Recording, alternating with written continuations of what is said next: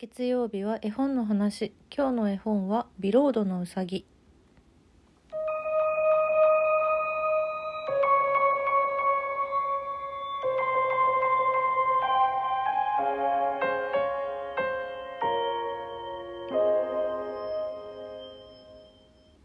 2023年はうさぎ年なので1月中はうさぎの絵本をいっぱい紹介してきました。今日1月30でとりあえず一旦ここまでのうさぎの絵本シリーズという感じなんで。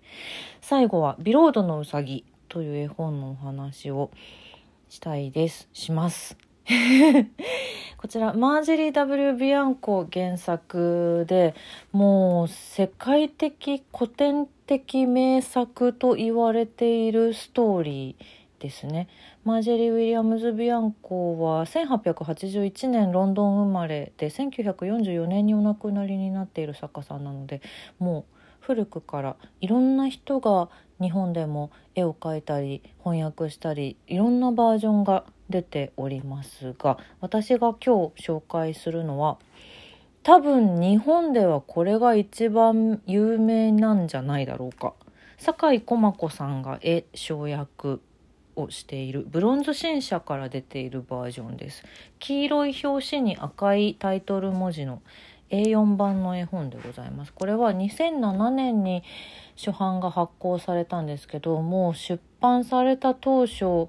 2007年のあの絵本ベストベスト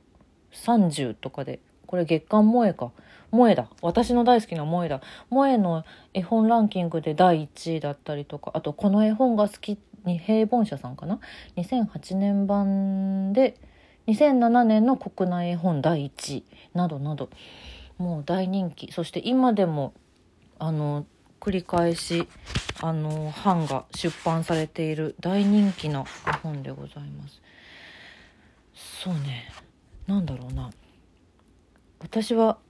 私は多分このお話どこかで読んだことあるなって思ったんだけど昔読んだのが誰のバージョンなのかがちょっと思い出せなくてでもやっぱりこの酒井駒子さんの映画うんとにかく好きでね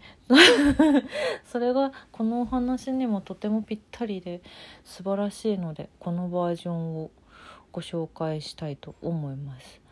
えっとねマージェリー・ W・ ビアンコっていう人はねこの「ビロードのうさぎ」っていう作品を書いたことによってあの絵本作家に転身したっていうぐらいもう代表作なんですよ。うん、で日本で多分一番最初にこの「ビロードのうさぎ」が訳されたのはおそらく1953年あたりではないかと思うんですけど、うん、絵本じゃなくってなんだろう童話みたいな形で出版されているものもあるしあと、まあ、その訳してる方がいっぱいいろいろいらっしゃるので「ビロードウサギ」っていうタイトルだったりあと「ベルベットのウサギ」とかちょっとなんだろう日本語訳になった時にタイトルがちらちら変わっているものもありますが「ビロードウサギの涙」っていうタイトルもあったり、うん、これら全て原作はマージェリー・ウィリアムズ・ビアンコ同じストーリーでございます。ストーリーなんとなく、えーと、簡単にブロンズ新社さんのホームページからご紹介させていただきますとある日坊やのもとにやってきたビロードのうさぎ子供に心から愛されたおもちゃに訪れる子供部屋の魔法の話を耳にします。やがて坊やにとってかけがえのないものになったうさぎは？というそんなお話です。ちょっと、まあ、このあらすじからもなんとなくつながりそうだなって思うので言っちゃうと「トイ・ストーリー3」がね好きな人はね間違いなく好きだと思いますね。うん、なんだろうな、うん、もう私はもうボロボロ泣いてしまうんですけどこれ。あとまあなんだろうな。ピノキオとかにもちょっと近しいものがあったりするんですけど、うん、クリスマスの日に坊やのもとにこのビロードのうさぎのぬいぐるみがやってきてそれからの坊やとの、えー、楽しい日々であったりそしてお別れからのっていう、うん、そういうお話なんですね。であらすじの中に「子供部屋の魔法」っていう話が出てきたんですけどこれはあのー、なんだろうな本物の本物自分は本物だってこうねこの坊やの家のおもちゃの棚の中のおもちゃたちがね言うの。船のおもちゃとか猿のおもちゃとかなんかいっぱいあるんだけど僕が本物だ本物だってみんな言うんだけど本物ってどういうことってこううさぎがその中にいた馬のおもちゃにあの聞いてみたらあのみんなが言ってる本物っていうのはそのなんだろうネジとかで体が動かせるとかそういうことではなくって長い間と子供の本当の友達になったおもちゃが本物になるんだよっていうことをこの馬のおもちゃが教えてくれる。うん、ただ遊ぶだけじゃなくって心から大切に大事に思われたおもちゃは本当のものになるたとえその頃に古くなってボロボロになっていたとしてもねっていうそういう子供部屋には魔法が時々起こるんだよっていう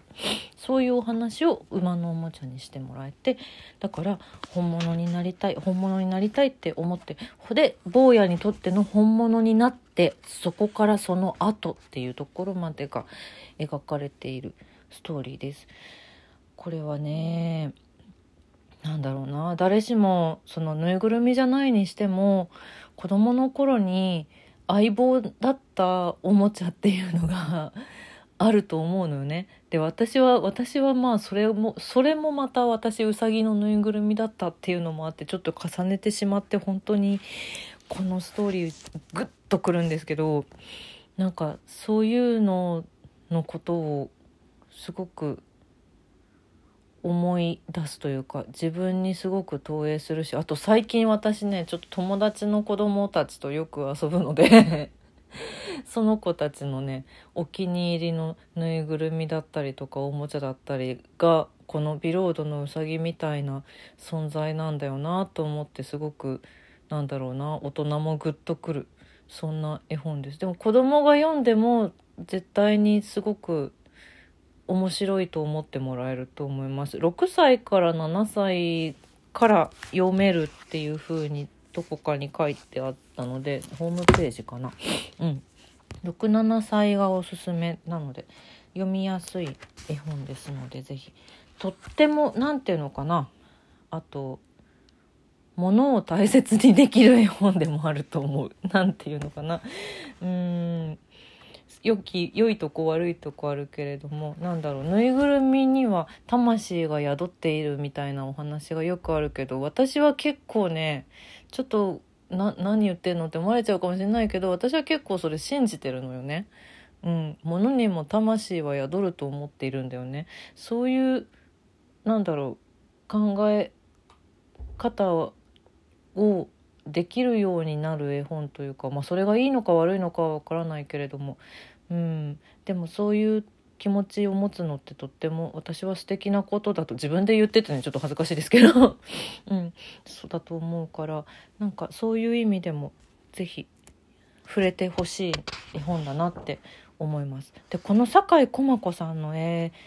がね本当に素晴らしくて私このビロードのうさぎはあったかな？ちょっと記憶が定かじゃないんですけど昔駒子さんの原画展を見に行った時にあの結構ね黒い黒いキャンパスとか板とかあと黒く塗った段ボールとかそういったところにあの絵を描いたりすることがあるんですよね酒井駒子さんってだからなんだろう普通の絵なんだけどこうよく見ると一番下に黒がベースになってるっていう絵が結構多くあるんですよ。でこの挿絵もビロードのうさぎの絵たちも結構こう黒い感じのダークな印象を与えるあのイラストではあるんだけどでもすごくその分暖かかったりあとそのこのねうさぎの表情がうさぎの表情をもうずっと見てほしい。なんだろうでもぬいぐるみって実際本当に顔変わってないはずなのにちょっとした角度の変化とかですごく嬉しそうとか楽しそうとか悲しそうとかなんか拗ねてそうとかそういう風に見えることって本当にあると私は思ってるんだけどなんか今日ちょっとなんでしょうね。すごくぬいぐるみに肩入れしてますね。絵本読んだからかな。このなんだろう酒井駒子さんの絵の中のうさぎはだから最初に坊やのもとにやってきた時のなんかすごくなんだろうな。自信に満ちたというか こう来たよっていう感じのニコッとした感じからあの棚にしまわれてちょっと寂しそうな時だったりなんだろう坊やのところでなんか最初一緒に寝るのちょっと辛くってなんか苦しいなみたいなはあ困ったな みたいな表情とかっていうのが顔は変わっていないのにぬいぐるみだから変わっていないのに今悲しそう今楽しそう今辛そうとか今何を考えてるのっていうのをだんだんだんだんこの絵ですごく考えたくなる。すごくぬいぐるみの気持ちをあの知りたくなっていくっていう要素がすごくあると思ってるのね、うん、そこが本当に素敵。坊やが途中でちょっと病気になるシーンがあるんですけどその時に寄り添っているうさぎとかがもうたまらない。たまらないんです。からの一番最後の展開でもうちょっと私は毎回毎回泣いてしまう。これはねいろんな人が本当に絵も描いてるし役もあるので読み比べるのも面白いと思うんですけど、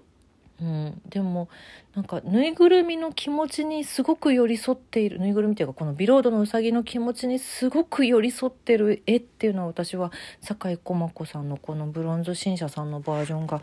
一番私は感じてすごく好きだなと思っている絵本です。よかったらぜひぜひ探してみてください。